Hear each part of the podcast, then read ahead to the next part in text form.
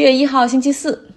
其实美国这边最近有很流行的一个餐饮概念，叫做 pop up，就是某些餐厅的主厨他可能想出来创业，提前试一下菜品和运营，他们会和一些呃餐厅或者咖啡馆去谈偶尔的一次进驻，哈，叫 pop up，比如说。本市，我所生活的这个城市有一家咖啡，叫做 We Brew Station，它专门就是做咖啡饮品，然后还有一些简餐的。但它也一直希望能够添加更多的元素进来，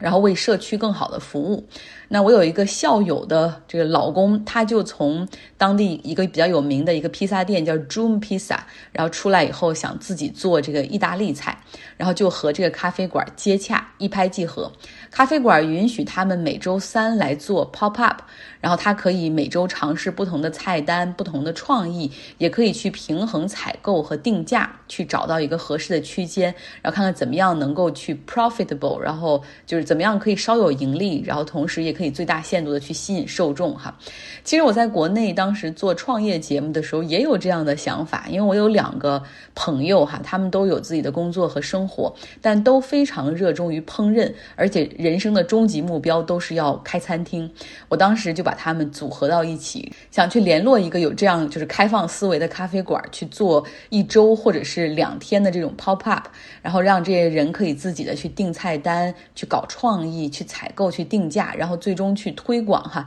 整个的过程完全可以通过我那个创业节目在广播中进行呈现。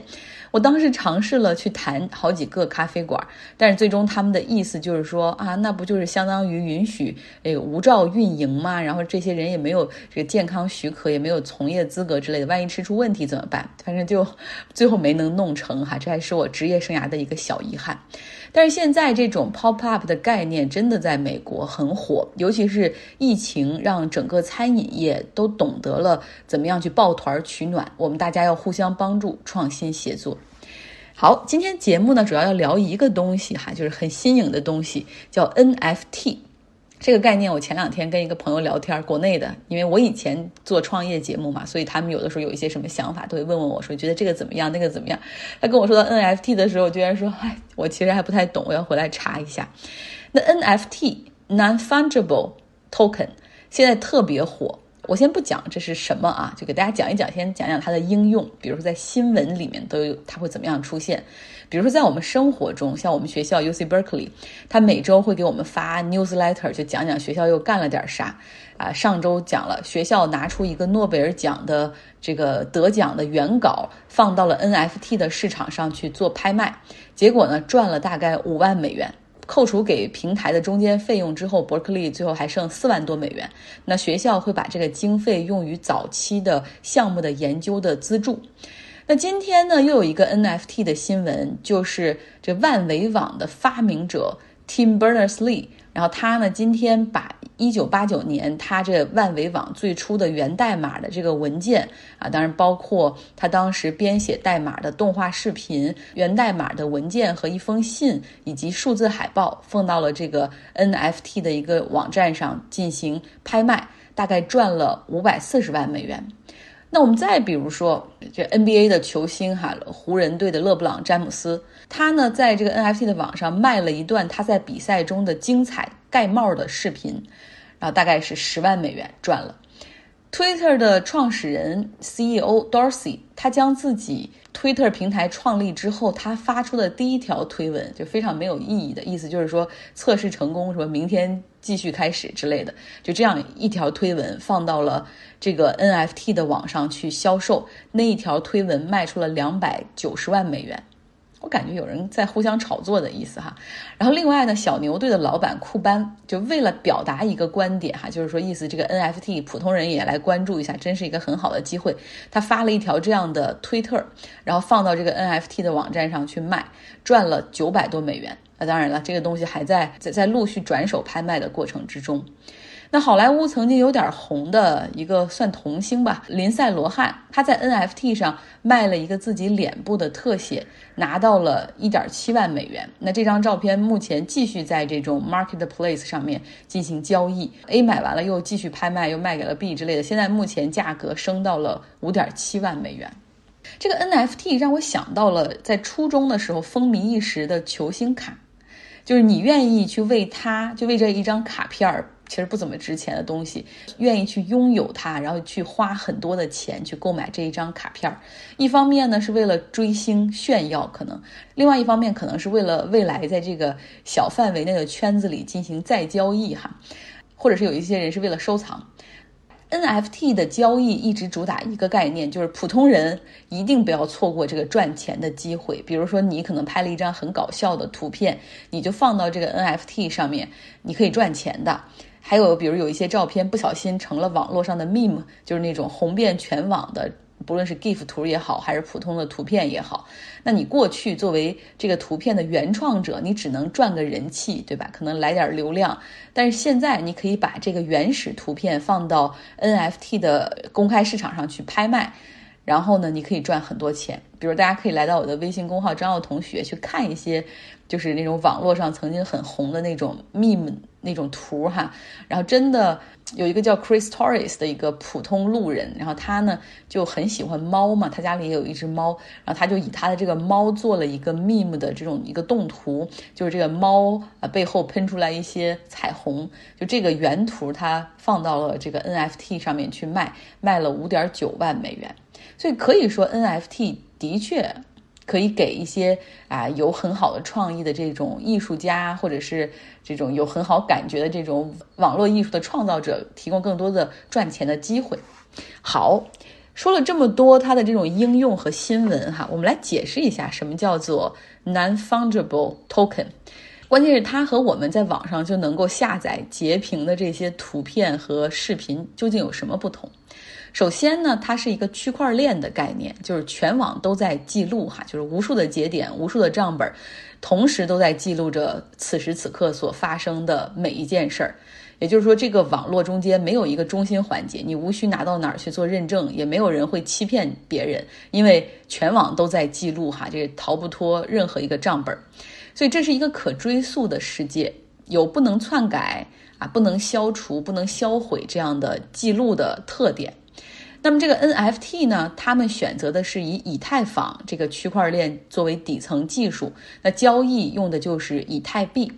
在这个 NFT 的数字世界里面，人们能够看到这个作品的所有的交易记录，所以你可以很自豪地说啊，你看这个视频是我从勒布朗詹姆斯那儿买的，或者我买的这个转手的这个视频是勒布朗詹姆斯原创的，真的让这个版权的拥有可以完全的确定下来。那当然了，你买来以后还可以继续放到一些这种公开市场的平台上进行交易哈，然后进行拍卖，所以也可以成为一种投资。我刚买完，我就可以立刻抛上去进行拍卖，还可以是一个 T 加零的投资品。那 NFT 的世界里面，它实现了这种对数字媒介的产品的确权。但话说，在现实生活中，那个视频、那个音频、那个图片。依旧是可以在网上供大家收听、下载、截屏的，所以我感觉我们普通人对那个 NFT 的世界是无感的。不过，硅谷的知名投资人马克·霍洛维茨他是说：“哈。”这是未来，你要想一下，过去我们也想不通。我明明可以花二十美元买一个很便宜的运动鞋，可为什么我要花二百美元去买一个名牌运动鞋？就是我们都在有意无意的去购买一种感觉，我们愿意为品牌、用为美观、为设计去多付费。那目前这种氛围正在 NFT 的这种养成的过程之中，一旦这种文化养成的话，它自然就会有很大的市场。那像有一些艺术家，比如说一个北美的知名 DJ 啊，叫 Justin Blau。那因为疫情呢，没有办法到处去巡演了，于是他就开始在 NFT 上面去发布一整张专辑，都在这个上面，也也可以赚不少钱。但是话说，他这个一整张专辑之后，也会在比如说 Spotify 啊，或者是在谷歌音乐上进行销售。但是在 NFT 上，你能够买到的是这个独一无二的一份儿。由创作者直接给你的这个有 ownership 的音频专辑。那目前呢，做 NFT 销售的这种 marketplace 公开市场平台也有很多家，然后这些平台又会有不同的主打哈，比如有的就主打做音乐，有的主打做这种艺术，有的主打做体育，有一个叫 Top Shot。呃一个新进的 NFT 的平台，他们主要就做体育哈，他们目前已经说服了 NBA，就是说你未来在我们这个平台上可以去销售一些关键的精彩片段，然后放到这个平台上去卖，然后我们会平台只抽百分之五。未来以后，就是说，所有的我们在网络上看的东西都是从 NFT 所分配过去的话，那么可能就厉害了。如果未来你每每一个点击量都会通过这个 NFT 给原作者进行分成，这可能会很好哈。但是你又怎么能够把一个很大运算的像以太坊这样的一个区块链技术运用到整个网络？那将耗费多少的电力和存储啊？我我无法想象哈，可能是我太没有想象力了。那据说呢，还有的平台很超前哈，居然提出了说，未来我们可以把你大脑中的内容下载出来，然后生成一个数字化的文件，你也可以把它放到 NFT 的网上去销售，你的爱慕者估计会愿意花很多钱来买。NFT 这个市场上面拼命去游说，都是希望大家普通百姓都能够参与进来。然后呢，意思就是你来了，你也可以赚钱呐，还傻等什么呢？啊，别错过了什么几百万哈才想起来。但是你想一下。我们凭什么可以吸引到别人的高价购买呢？因为目前看起来更多的是名人、明星、艺术家，或者是那种极有成就的人，或者是东西哈，或者极有点击量的那些，他们才能够在这上面赚到钱。那还举个例子，有一个艺术家叫 Bibo，在网上做了很多那种三 D 的艺术作品，那种动画的艺术作品，比如说讽刺 Donald Trump 的就很多。然后他呢拿出了一个五十秒的视频，放到一个 NFT 的网站上进行销售，卖了三十九万美元。我很好奇的在这个销售网站上，然后他的这个五十秒的视频上点击了一下右键，发现哎，这个视频完全可以直接下载 MP4。那我既然都可以把它完完整整的存在我的电脑里，去拥有它，去欣赏它，为什么我要在乎这份最初的 ownership 呢？而且这个 ownership 这个独一无二的东西，只体现在以太坊的这些代码上。所以，我作为一个普通人，我不是很懂这个 NFT 未来会有怎么样的市场哈。那当然，它的好处就是可以给更多那些做数字化的艺术家或者视觉效果的艺术家提供一个交易和赚钱的机会。因为他们的这些东西，平时你如果放到网上的话，很很难哈，因为它不像一个真正呃莫奈梵高的油画，它是有一个实体的就在那儿，这个产权是很容易。确定的网络上的这种数字化的艺术品确实存在一个确权而导致它交易价格的问题。NFT 就讲到这儿，希望我讲完之后不会又让很多人错过了发财致富的机会啊！但是给你提供另外一个思考的空间哈。今天的后半部分要给大家来听一听我们读书俱乐部的讨论。我们还在激烈的讨论着洞穴奇案，真的让我们有机会对很多司法话题进行深入的探讨和思考。比如说上周我们就聊了哈，到底要不要废除死刑？法律是有滞后性，迟来的正义不是正义，但是迟来的正义是要之后再去弥补之前的问题。你明明都已经知道他们去杀害他了。按照法律来说，就是要判他的。如果你要按照人道主义的话，那也是之后，比如说现在一般也不会判死刑了，判个缓缓期或者判个几十年之后，法律再变了，那也是从新法不从旧法，然后到时候再去宣判他无罪或者再去怎么样。但是至少这样是不会放过一个坏人。如果放过了一个坏人的话，他对社会引起的矛盾和冲突会比。放过一个好人要大，所以这是我觉得这也是好人的悲哀吧。呃，王平同意死刑的存在吗？我觉得如果社会达到一定进步的话，还是没有死刑的好，因为人都判死了，他就没有更多的价值了。而且就是如果说这个人真的是被无辜冤枉的哈，就是你如果很多很多死刑案件，像现在还好，好像还要到最高法。去裁决一下才行。以前甚至地方法院判了死刑就可以直接执行，那个时候真的可能有很多冤假错案死掉了，没有人去帮他们伸张正义。小宋，首先呢，死刑是一个不可撤销的那个执行判决。如果说因为我们不能保证我们的执法我我很非常完美，不会绝对不会出错，监禁也好啊，劳役也好啊，这些东西你都可以以一种形式进行补偿，但是唯有这个死刑是没办法进行补偿的。在我们不能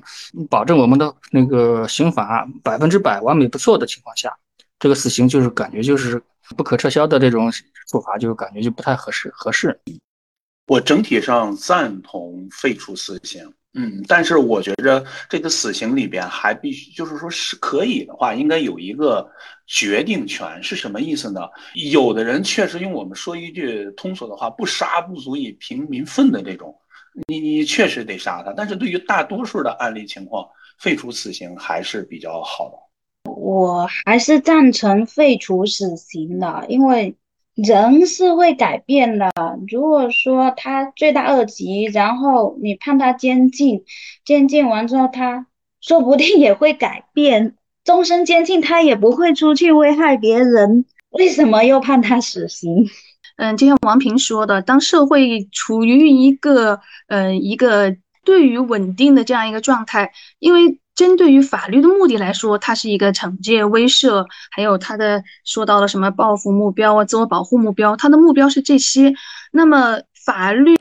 它要达到它的目标，嗯，不是死刑，当然是最终的、最严重的那种惩戒。嗯，如果能够不不用死刑来惩戒，最终的是一个无期徒刑。那社会的投入就会非常大，比方说人力、物力、财力等等这些，这也需要国家经济的一个支持。那么同时还有一个案例就是什么呢？日本它是有死刑，但是死刑犯到现在关了几十年，他都没被处死，是因为签署这个意见的那个官员他不愿意签署。是不是啊？他不愿意签署，是因为他他不愿意手上沾了太多的鲜血，这也是一个一个一个可以借鉴的例子。比方说，他可以判死刑，但是我不执行，我让他起到这样一个作用。我坚持保留死刑，我还是那个原始的初衷。我觉得法律的就在于惩罚，就在于威慑。我也觉得应该保留，就是我觉得这是两个事情，就是法律里面有死刑的这一种理论上的可能性。和在现实的判决当中对死刑的执行，怎么样一个过程去执行这个死刑是两件事情，就是保留死刑是必要的，但是在执行的时候，就是现在我们有很多国家或者地区，它有很很多的这种一审再审这个案子要要经过很多次确定，不是一判死刑马上就就执行的。我想。我觉得就是这个书里面，其实我理解他想讨论的事情，就是当一个法律不完善、不能完全覆盖一个现实的案子的时候，我们对法律的忠诚，我们的法律要执行到什么地步，我们可以抛开法律，从其他的角度来来理解、来处理一个事情，这是一个非常非常值得讨论的点。好了，非常感谢大家的收听，希望你有一个愉快的周四。